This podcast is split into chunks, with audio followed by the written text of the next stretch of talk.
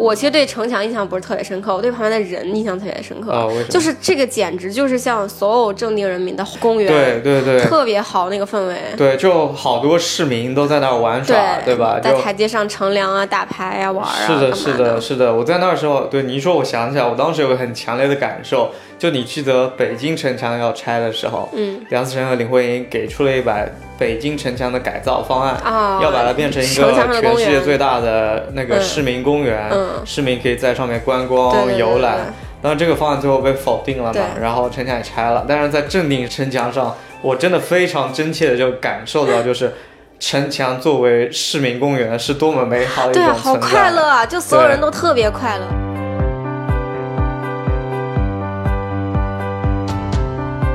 正就我印象特别深刻，就是道祖公园真的好好看，嗯因为我看到过很多次大家用“这是东方的维纳斯”来形容这个菩萨，这个道作观音。嗯我真的没有，我看图的时候我真的是没有感觉到的。哦，但是我确实觉得，我站在它下面的时候，他那个眼波流转的那种美目盼兮，就所谓的那个《离骚》里面讲美人的那个状态，我真的一下子就弹出在我的脑子里出现了。嗯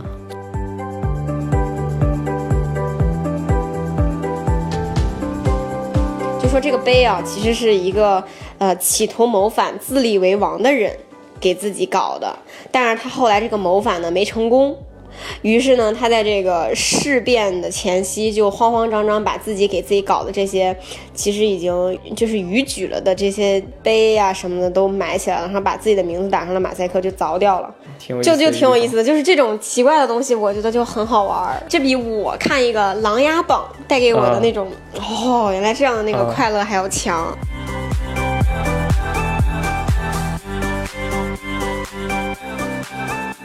欢迎来到露天博物馆，我是馆长高健。这是一档有深度的城市旅行指南，我们邀请建筑师、艺术家、美食爱好者、历史学者，带你发现城市隐秘而伟大的所在。今天呢，我们来聊一聊河北，河北石家庄。石家庄是一个非常魔幻的地方。今天和我一起来聊的是王之。大家好，又是我。石家庄有一个特别有名、特别有意思的小城市正定。其实是对圈内有名，嗯，圈外人不知道。但是如果啊圈外人去一下的话，会觉得这还啊挺宝藏的地方。这是一个很神奇的地方。比如说喜欢古建筑的人，基本都得去镇定打个卡。但是在那个这个小圈子之外呢，它的知名度就非常低，非常低了。我们是在国庆节的期间找了一天去那个正定，来了个 day trip。呃，我们在那儿逛了一整天的时间。正定呢，以前是一座县城，所以它其实面积也不是很大，它的古城的形状还是在的，基本都是步行范围内。所以我们在正定的基本就在古城里面走啊走啊走啊走，走了个一天。我们来介绍一下我们那天的行程吧。嗯，我们早上到了正定，然后其实那天我是特地挑了那个到正定火车站的那个呃火车票，嗯，因为呃正定在石家庄边上，正定其实有好多好多个站，就你可以去石家庄站，然后再坐个公交或打个车去正定，然后也可以坐到正定站，也就是现在的绿皮火车停的地方，还可以去那个正定机场站，呃是一个高铁站，然后我们去的正定站呢。呃，那天我没来得及跟你们说，就是它是一个非常非常古老的车站，它应该有将近一百年的历史。梁思成在哪儿下过车？对对对，当年哦梁思成去考察，他就是坐火车去正定，在那个正定站下的车。哦，对，所以我当时是很想去看看那个火车站是啥样子的。那到那边呢，会发现就是它大部分的建筑都已经那个拆掉重造了，对，所以也没有看到，也感受不到当时那种呃华北老火车站的那种感觉。嗯，但是我觉得你也已经满足了，就对是重重走了一下梁思成。对，至少到过了，还在那儿吃了个肉夹馍，是吧？重走梁思成之路，还，知道梁思成当年是从哪儿进城的，反正路线跟我们也一样。从火车站我们就直接打车去了城墙，呃，正定现在古城的城墙呢也，呃，不是保存的特别好吧，就零零散散剩下了几段。我们去了它的南门，目前是保存的最好的一段。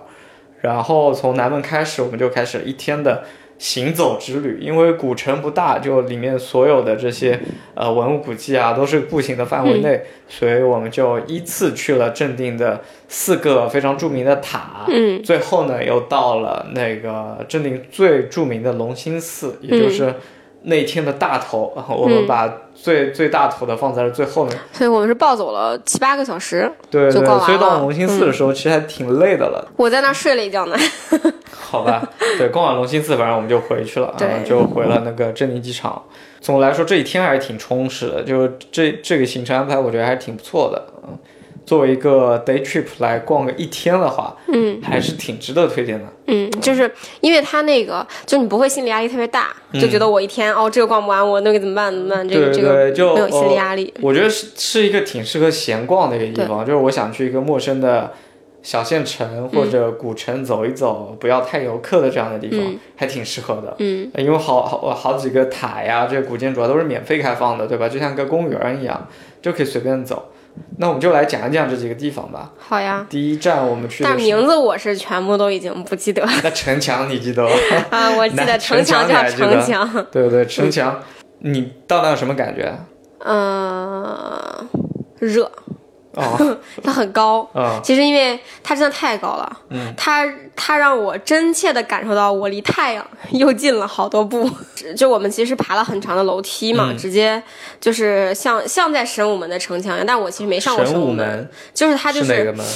啊，故宫。故宫神武啊门嘛，它不是转了两下的一个、一个台阶嘛，然后但是这个城墙它就是以一个台阶直接就上去了，没有转哦，一下。我都没有注意到这个，嗯，对对，你一说我想起来了，是一个超级的超级长的斜坡，对嗯但是就我其实对城墙印象不是特别深刻，我对旁边的人印象特别深刻？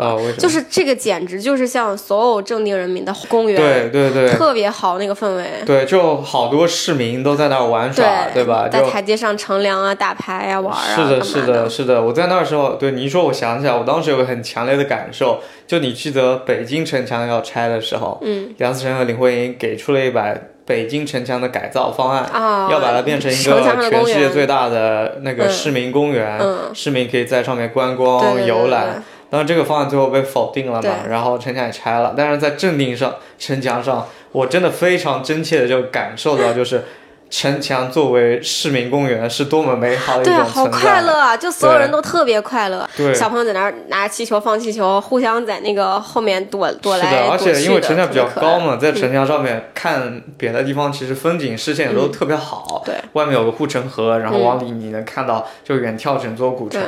对，就真的挺可惜的北京城墙。如果留下来的话，我觉得比现在可能对，纽约的那个 High Line 对吧，肯定要好得多。嗯，然后正定城墙。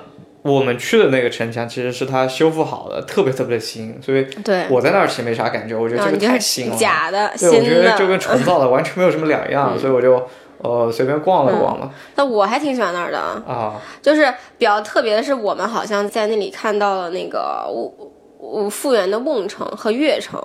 啊，对，就因为我我那个空间感特别差，啊我之前看过照片，啊呃，看过那个就是就是就是老照片里肯定都有呈现，但我其实没有在北京走上过瓮城，我其实只有在那天我 才真正感受到瓮城跟月城跟那个正儿八经那哦个城门到底是什么关系。我走在上面的时候，我的视野是什么样子，以及它为什么能够帮助主要的那个城门去防护嘛？对那，我就简单介绍一下瓮城吧，就是嗯瓮城的瓮就是瓮中捉鳖的那个瓮嘛，我也不知道是是南方人发音，对，瓮好的，瓮城、好的，瓮城，棒，满分。对我也不知道是先有瓮城还是先有瓮中捉鳖这个词。嗯，呃，反正瓮城就是古代为了保护城门，就让它不那么容易被攻破，所以在城门的外边呢，又单独把这个城门给围起来，造了一圈。嗯，这样的话，敌人在攻击城门的时候，他得先攻破外面的那层围墙，就先攻破瓮城，再攻击城门。这样的话，城门就会比较的稳固。呃，然后对于一些军事要塞，比如说镇定这样的属于华北平原上的非常重要的军事堡垒，嗯，它在瓮城的入口外边又造了一圈围墙，所以它就是越城。嗯所以你要通过呃破城而入来攻占镇定的话，嗯嗯你得要打破三层的城墙，嗯，所以它在军事上就会特别特别的稳固。哦，那我们去逛完了瓮城之后，对，我们就开始逛那四个塔。嗯这四个塔呢，其实具体名字我也记不得了，我记得有什么天宁寺塔、凌霄塔什么的，但是什么顺序我也记不得了。反正我们说了，大家听众也记不得的，我们就来描述一下吧。嗯，第一个塔就是我们爬进去的那个塔，哦，你还记得吗？很高可以上去，它叫华塔，就花塔，嗯因为它看着像花是吗？对对对，上面雕啊，刻着各它像一种奇奇怪层一层的那个花苞一样展开的那个图案，它有对，然后上面有各种各样的奇形怪状的怪兽的雕塑，你还记得吗？嗯。那个显然我觉得是一个少数民族的元素，嗯。嗯。然后很难得的是那一天它开放了，然后我我我跟王芝我们就爬上去了。要不来跟大家介绍一下那个爬进去之后是什么景？那个塔好像我是我是那个在下面待了挺长时间的，因为高健上厕所，然后我就在它外面一直看它的外观。嗯我就觉得看外观的时候，觉得它是那个青灰色的，就饱和度很低，对，很柔和的一种色彩，就还蛮好看的，但它上部我记得是那个白色的吧？就也有点泛青。啊，对，然后我在遥远的看它的时候，我觉得还不错。哎，我觉嗯得就是就所谓的就是还是挺有一种少数民族的设计美学的那个灵感在里面。然后我们后来就进去了嘛，进去后来其实就可以上到一个平台，这个平台就是可以非常近的来看上面雕刻的那些兽头，嗯那个龙啊、那个牛啊、老虎啊之类的都有。然后我到那儿我就发现他们最外面的那层壳，嗯，就已经是剥落的状态了。哦，所以我在那儿就跟你聊过一次嘛，就是我我我觉得它是后面搞的，包括它的那个斗拱、嗯。船、梁，其实看上去，嗯。我觉得我肉眼来识别的时候，我觉得他们都是后面用砖或者水泥按照那个形状搞的。我当时可能没有看那么仔细，我我看那几个动物的造型，就那几个怪兽造型，我觉得特别像巴黎圣母院，是吗？真的就是 巴黎圣母院的那个钟楼，你也是可以爬上去的嘛。然后爬上去之后，就可以很近距离的看到那些石雕的那些怪兽，很狰狞的样子。我当时就觉得非常穿越，我觉得他们石头的质地也很像，然后他们造型也有点像。对。嗯，对，但是整体上对我来说，我觉得还挺神奇的对。那我没有见过，就是上面刻着这种，对对，我我也是第一次见这样的花塔，花塔我觉得中国应该都挺少见的。嗯嗯，然后的确这个塔也是那天四个塔里面我最喜欢的那个塔。对对对对对，就没见过嘛，而且还挺特别的，并且你可以上去，上的很近。对然后我还记得，就是它塔里面的结构也挺特别的，就是上的那个楼梯，你记得吧？应该是有两个楼梯上去，那两个哦楼梯是呈九十度，哦，我不就是就是你你单看一个塔的那个，你单看一层楼梯的俯视图的话，它应该是一个贯穿的，啊，然后但这两个塔好像是垂直的，就是它不是一个所谓的我们之前上的塔就盘旋式楼梯，嗯嗯沿着塔外围走，不是那样子的。然后包括它里面就是油漆刷的字，你记得我给你拍张照片吗？叫“请勿注意碰头对”，那个字我觉得也很好看。哦对，那个我觉得特别古朴。对对，就显然跟现在这个年代，比如印刷出来这种标语很不一样。对，那个是人工手写出来的，然后那个字体特别的端庄，对吧？对，我也觉得好看。就是我觉得应该，我估计那个年纪跟我们都差不多大，可能是上世纪八十年代、九十年代嗯那些嗯文保人员自己用手写出来的那样的标语。嗯，然后这是我们第一个塔，对吧？第一个塔如果要用两个关键词、两个形容词来描述的话，你脑子里会蹦出来什么样的词语啊？我觉得很童话，童话、黑童话。黑童话。对啊，我对他印象，我不知道为什么我就会想到印度。哦，啊、可能跟你黑童话那个点有点像，嗯就我觉得上面的牛尾神蛇、上面的怪兽，并不是我们现在接触的传统文化中的怪兽，就有非常强烈的异域风情，嗯，就感觉是印度或者西藏那一挂传过来的。好，那去完这个塔之后呢，我们第二个塔去的是哪个？你还记得吗？我们看看照片啊、这个哦，就是一个瘦瘦高高的琉璃塔，啊，那个塔我对它没啥没有好感。这也不是没有好感吧，就是它完全没有什么特点打动了我。嗯，嗯但是我我对它没有什么特别的印象哈。但我那天其实是调动起来一些回忆，就是我记得那个我有一个非常喜欢的 A P P 叫节气，嗯，它会在不同的那个节气和不同的日子，嗯，给你放不同的东西。比如说，我记得当时是谷雨还是什么，啊它就放了应县木塔檐下的风铃声，啊很好听，就是。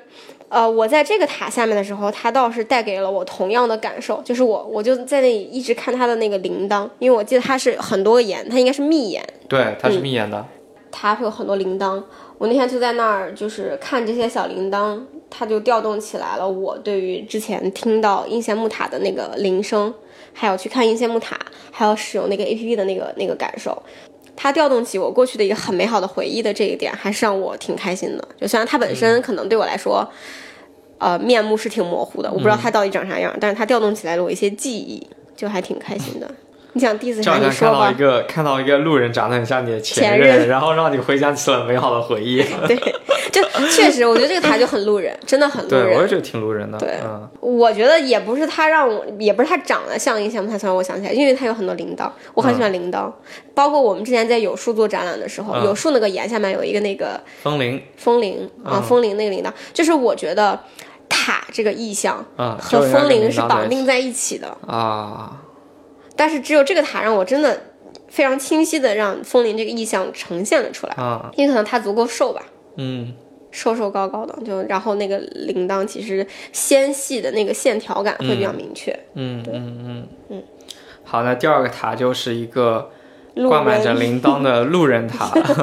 对，然后除了这个楼呃塔之外呢，我们去的第三个塔应该是那个开元寺，就是有一个长得像西安大雁塔一样的那样的砖塔，边上还有个钟楼。哦，那个塔，那个塔就是我描述，它就是非常的，我觉得它非常现代，因为它好像是一个柱体，呃，外立面非常的简洁，外立面外立面非常简洁，甚至有些性冷淡。后现代，但那那个塔塔边上有个钟楼，对吧？对。还有一间那个是山门还是什么的，嗯。就那三个建筑是放在一块儿的。嗯，然后塔吧，我觉得就还行吧。呃，剩下那两个建筑我觉得特别棒，我记得当时看了挺久的。你现在两个指的是山门，一个是钟楼，一个是山山门。对，山门特别的老，哦，那个嗯山门就特别有我们在山西看那些，建筑的时候那个，特别像是我们在比如说山西一个深山老林里边儿那个破村子的门口，看到了一座孤零零的古代的小庙的那种感觉。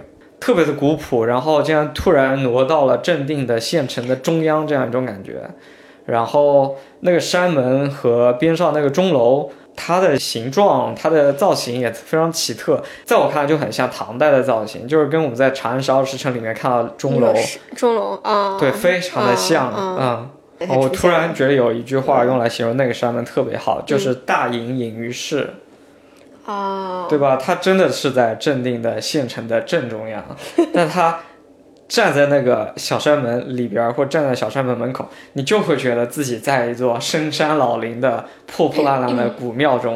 对，这是为什么呢？这是他为什么会有这种感觉来着？因为他们字很老嘛，你先想那个细节。我记得一个细节是我站在它的里面，我看它的，我往上看，看它天花板，看它四周的墙壁，那些木头啊真的是歪歪扭扭的，然后表面就都没有刷漆，都是暴露在外的。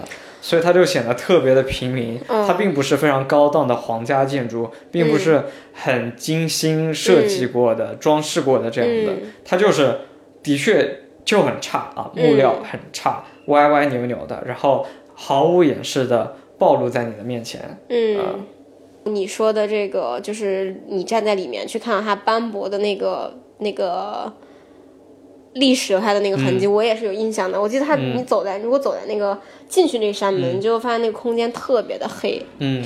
然后两边是两扇门透着光，然后这个进来的光其实打在这个空间里就特别有。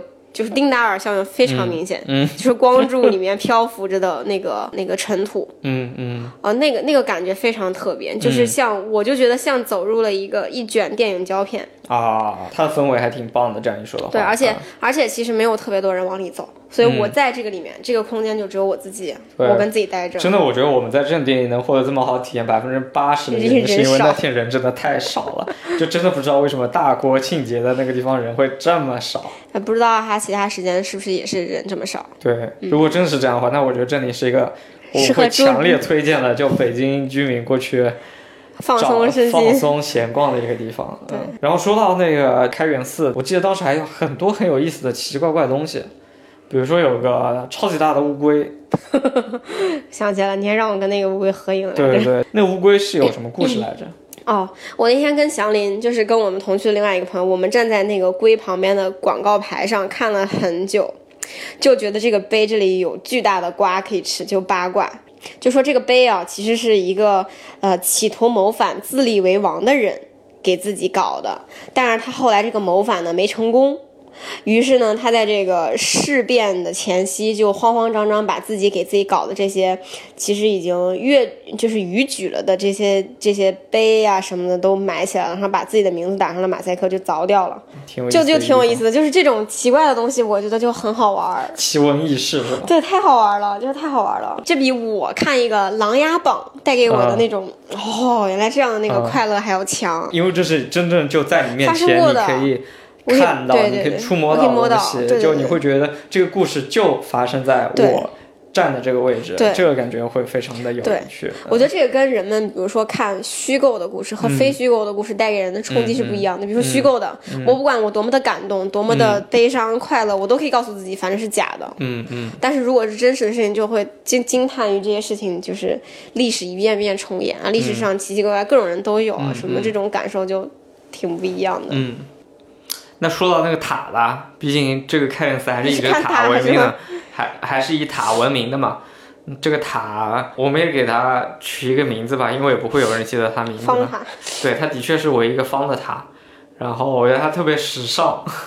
对我也觉得它真的都不像是几百年前对，的东西。我觉得如果在 CBD 盖个这样的楼，不会有人觉得奇怪的这个造型应该还对挺很时尚，正确的。非常时，就是还有特哎，别你有没有觉得它特别像台北幺零幺，哦，对吧？像它真的跟造型跟台北幺零幺是一样的，我们叫它镇定幺零幺吧。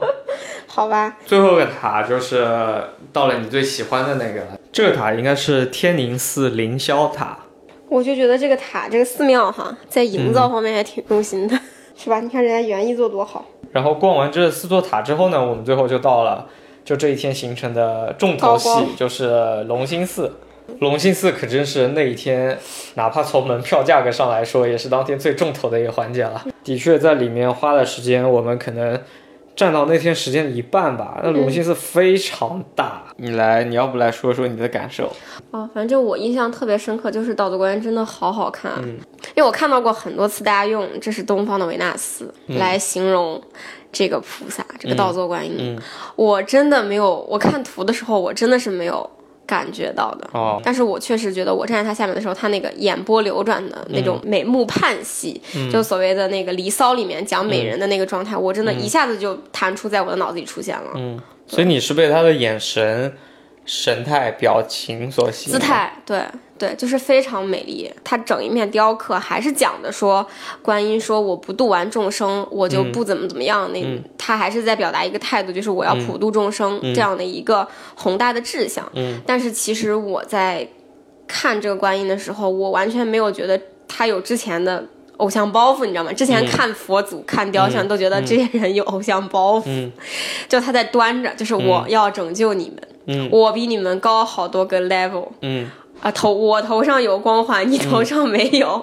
我之前觉得，就我看这件雕像是这种感觉，但是我那天看他，就虽然他的眼睛垂着在望我，然后眼波流动，但是我觉得他跟我很近，他就在众生之中。可能还有一个点就是那儿不能拍照，你真的就只能用眼睛看，哦。你就只能说我把它刻到脑子里，然后我之后想要给其他人描述的时候，我就只能给他看网上的照片，以及哦。用我。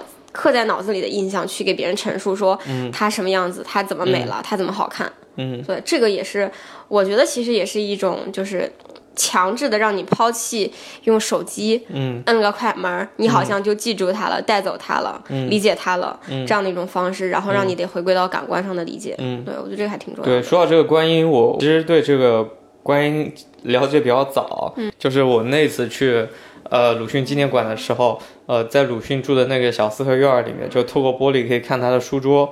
然后我当时就看到他书桌上摆着个观音，那个时候我还不知道这就是龙兴寺的观音，也不知道这观音的来历，嗯我就觉得很有意思。我想他的那个案头怎么摆着一个观音？嗯因为那段时间我的桌上摆了一张观音菩萨照片，你还记得吗？啊、你那时候特别多 bug，那个时候我去那个呃雍和宫，呃，雍和宫最后的那个万佛阁吧，嗯呃那个特别特别高的那个观音，我给他拍了个照，我觉得非常好看，我会给它打印出来了，彩打的，然后裱起来了，放在我的案头，所以我跑到鲁迅那儿去看，我觉得你个我鲁迅，为什么会有一个相同的癖好？对，那个时候还不知道这个观音的来历，啊。然后我那个时候就发了朋友圈，嗯。我说那个在鲁迅桌上看到一个观音，然后嗯后来就有那个张超，就那个学古建筑的那个嗯。朋友，他要告诉我了这个观音的来历。所以那个时候算是埋下了一颗小小的种子，啊。就知道了这么个梗，就是正定的龙兴寺有一个嗯。特别特别美的观音，嗯。然后鲁迅怎么怎么喜欢它。嗯。但说实话，就是我在看那个观音的时候，嗯。呃，我没有像你这样被他感动，嗯。就是，呃，我觉得每个人嗯获得感动点真的不一样。就我看到观音，我就觉得一般，我没有觉得很好看。嗯就我在鲁迅案头看那个观音的时候，我觉得你拍观音还不如我拍的雍和宫的观音好看呢，真的。就是呃比如说呃牟尼殿这个观音，道座观音，我看我就觉得他的肢体都太瘦削了，一点都不丰满，嗯，然后这个肢体也不美丽，他的肢体也特别的不真实。比如说维纳斯，我觉得他的大理石雕的就那种。肌肉的纹理、嗯肌肤的质感都非常的好，然后比例也非常的 OK。但是观音我一看我就觉得雕的就是个木雕嘛，瘦了吗？对我觉得太瘦了，这个比例也不太对没。有力量感。这个脸也有点方方的，就是这整个形状就并没有那么接近，没有那么写实，没有那么接近真人。所以你刚才说那个他像维纳斯的时候，我觉得，就我我当时脑子里想的是，这为什么是维纳斯呢？这如果是他的笑容、他的神态非常打动人的话，那他为什么不可以是达芬奇的蒙娜丽莎吗？蒙娜蒙娜丽莎呢，是吧？呃，因为我的我当时对他印象就是这个头的确是一个非常典型的中国的佛像的头，这个笑容非常的有魅力，非常的有东方美。但是我觉得他肢体就没有什么好看的，我觉得他雕的不好啊，所以我就觉得你说他蒙娜丽莎我还可以接受吧，啊，这个微笑真的挺值得品味的，呃，但这个肢体我觉得就这样吧，嗯。呃，我印象中，道座观音有一座非常非常漂亮，应该是在波士顿的那个 MFA，就是应该就哦就波士顿美术馆吧，反正。对那里也有一座宋代的那个道座观音的雕像，应该是特别特别有名的。我觉得它的比例就比那个现在在隆兴寺里面这个观音的比例要好。但我的确那天我在牟尼店，就这一个店里面待了差不多一个多小时你在看壁画？牟尼店，呃，哪怕没有看过很多古建筑的人，到那儿也会觉得这个房子挺特别的。它是一个正方形的一个房子，然后它有四间爆厦，这个可能就是一个比较专业的名词，就是就是它四面是双层屋檐，然后在上面那层屋檐中间又有一个三角，对，啊是的，就是他把一，两个屋顶垂直摞在一起了。对对对，他就嗯。想把两个长条形的屋顶垂直的摞落在一起了，起落成那个嗯。十字形的屋顶。嗯，对我来说，里面的一个惊喜是里面的壁画，它里哦，面想起来你说了，对对对，画满了各种壁画，然后我之前完全没有看到过这些壁画的介绍啊，然后里面整一个是黑桶黑黑漆漆的，里面没有灯啊，然后总体的都非常的暗，所以你要在暗处非常努力、非常仔细的才能把这些彩画给看清楚。嗯然后它的壁画呢用了那种立粉贴金的工艺，嗯，呃，就是它的表面是凸出来的，嗯，跟法海寺对对，跟法海寺那种是一样的，凸出来，然后又呃涂上了那个金色的那个颜料。嗯就是给摸的话是能摸到层次感。是的，但你也不能摸。对对对呃，但这样的好处就是，比如说你用一个光源，你用一根蜡烛或者一个灯在边上照的时候，点光它嗯所有的那个金线就凸出来的金色的部分是连成线啊的，这样就立体的呈现出来了。那个金色的效果就会特别好看。就相当于是人家在这是多少年前就做出了一种三 D 壁画。对，而且是金色的那种。然后今天我们还隐藏了一个小彩蛋，今天彩蛋是一个医院啊、呃在龙兴寺的边上，叫做二五六医院。为什么会推荐一个医院呢？呃，因为它那个呃，这个医院之前是华北大学，对它的它的建筑应该就是那种饱和度相对比较低的粉色、蓝色、绿色的墙，嗯还有灰砖，嗯，然后是民国时候的那个味道嘛。就我觉得，如果大家准备来古城逛一下，可以稍微配一下衣服，选一些民国风的衣服，嗯然后在这儿拍照就属于很好看的地方，因为也没有什么人。然后也很安静，然后你在这里面溜达溜达就特别对，我们可以顺带说一说它的历史吧。就是它之前呢，就是呃这儿的一个天主教堂建国之后呢，这个地方就变成了大学，这些教堂教会的建筑用来办学了，叫做华北大学。然后这个大学后来就是变成了中国人民大学，所以它是人大的前身。呃，所以如果有人大校友的话，可以过去 看一看，看一下母母校。看一下母母校。哎，那现在我们差不多把正定逛了一遍了，你觉得怎么样？跟你的预期相符吗？正定这个地方吧，就是的确之前对它期待是非常高、非常高的。然后临出发呢，也看了很多很多资料嘛，就看那边的介绍。其实已经知道那边现在拆的挺厉害了，就是古城呢已经没有了，就只有几个单独的建筑是散点式的保护。嗯，呃，当然每一个点单点还是挺能打的，但是。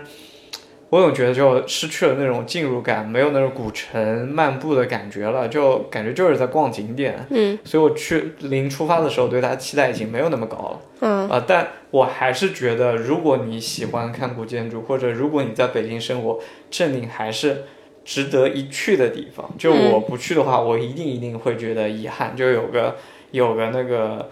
代办的事项没有完成，呃，所以这次也算是满足了一个心愿。从梁思成、林徽因他们书里面你看的话，就梁思成之前对这些地方是非常非常期待，然后你看他的那些游记，他写的那些东西，他拍的那些照片，会觉得真的非常有意思。然后他每次都是如获至宝这样的感觉嘛。那我们去逛的话，会觉得还行，但是没有那么惊艳。这有两个点啊，一个就是，呃。他去的时候，本身的古城就保存非常好，可能跟现在平遥一样，甚至比现在的平遥保存的更好。嗯，就整一座古城保存下来，不像我们现在去，就孤零零的四个塔嘛。对。然后几个寺庙，其他全都是新的，对吧？假的，新的。对，然后你会觉得很假。对。然后就没有了那种整个城市的整体感，就是我们像是去看景点的，对吧？零零散散几个景点。嗯。就是所以这是第一点，就本身进入一个完整的古城的感觉是非常。完全不同的。对你像我们在欧洲逛那些古城的时候，对吧？就那些石板街道啊，两边的屋子呀，什么就非常的完整。包括我们在山西平遥，平遥保存的很好嘛，就整一座城市都是很古老的感觉。那正定是没有的破坏的。然后我觉得另外一个感受是，梁思成去的时候，其实是他是去探索一个未知的地方，对吧？他哦，他的那个出乎意料的感觉。对，你想，特别是他去那个。一个文庙，或者去了个女，他去的时候文庙大成殿还是一个女子中学嘛，他他本来就没有抱什么期待，他就只听说女子中学也是一个古建筑，然后去看了之后发现哇，这么棒的，什什么朝代建，五代的建筑对吧？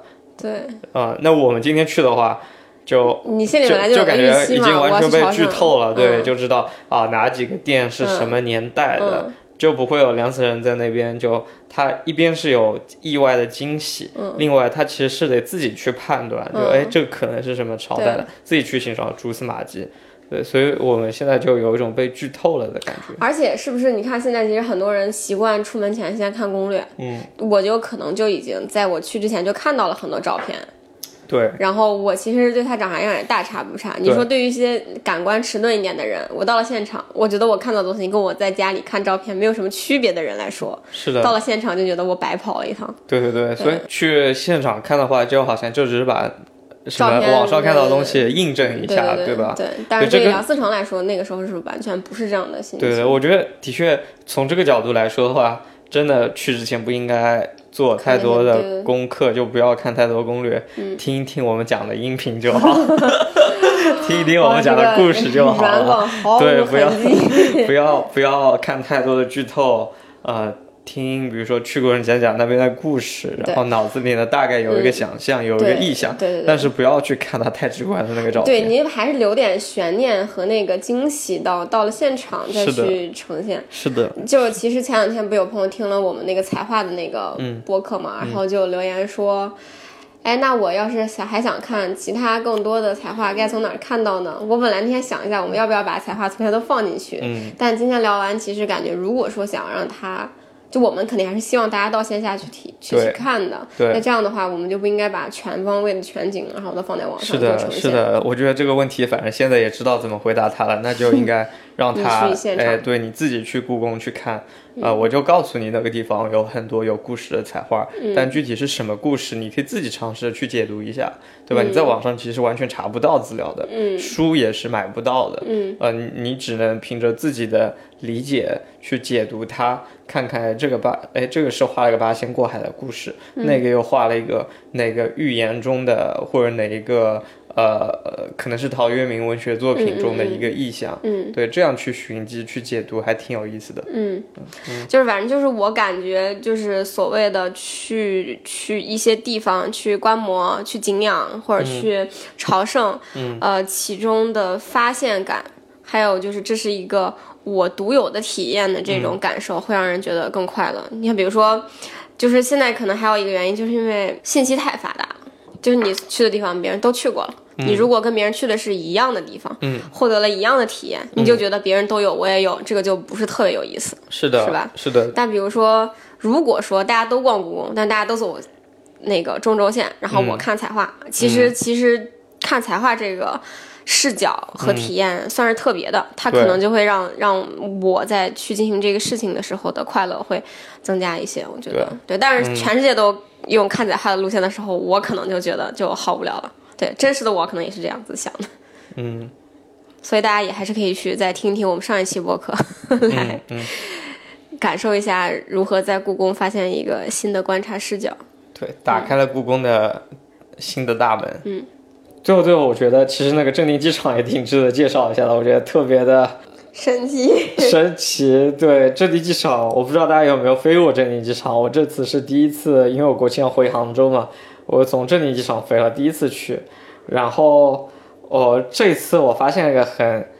呃，奇妙的东西叫做空铁联运，就是呃，因为镇定机场呢，它机场边上就有个高铁站，就是镇定机场站。然后这个地方坐高铁到北京，反正就一个小时整就到北京西，特别的方便。然后呢，重点来了，重点就在于镇定机场，为了抢北京的客源呢，就只要你买镇定机场的这个呃机票，呃，不管是到达还是出发，他都会送你一张往返北京的高铁票。所以 那天我们其实是错过了这个，优惠。对买是吧？对对，就假如说我们订那个从正定飞杭州的机票，我们可以在预定的时候就拿到一张北京去正定的这个免费的高铁票。哦，所以其实是我们可以，就因为我们本来去正定是因为要中转，所以就在正定安排了一个 day trip。机场管理方早就想到了这样的安排，就他们特地推出这样的产品，吸引更多人去正定坐飞机，嗯去正定中转。对，所以这是一个小窍门吧，就是大家以后比如说要从北京飞往全国各地，或者全国各地来北京的时候，可以看看有没有到正定的航班，然后还可以获得一张免费高铁票回北京。就如果时间上面比较充裕的话，这样一般来说会。呃，飞正定会比飞北京便宜很多啊。第二呢，就空出来这点时间，更正好可以去这个正定古城转转。古城离机场还挺近的，然后古城我们今天也介绍了，基本上逛一逛，你逛个半天或者逛个一天还是挺值得的。你真的是有很多这种小妙招，我觉得这个是可以出一个专题的，期待你的帖子。好的，好，好那我们今天的分享就到这里啦，拜拜。拜拜。感谢收听露天博物馆，我是馆长高健。希望今天的这些分享可以帮助你发现最深度的城市旅行体验。在这节音频的简介部分，你可以看到一些参观小提示。如果你对我们的节目有什么建议和反馈，欢迎通过微信与我联系，加入我们的听众群。微信号和入群方式我会写在这节音频的简介部分。每一座城市都是露天博物馆，加入我们吧，一起来发现城市隐秘而伟大的所在。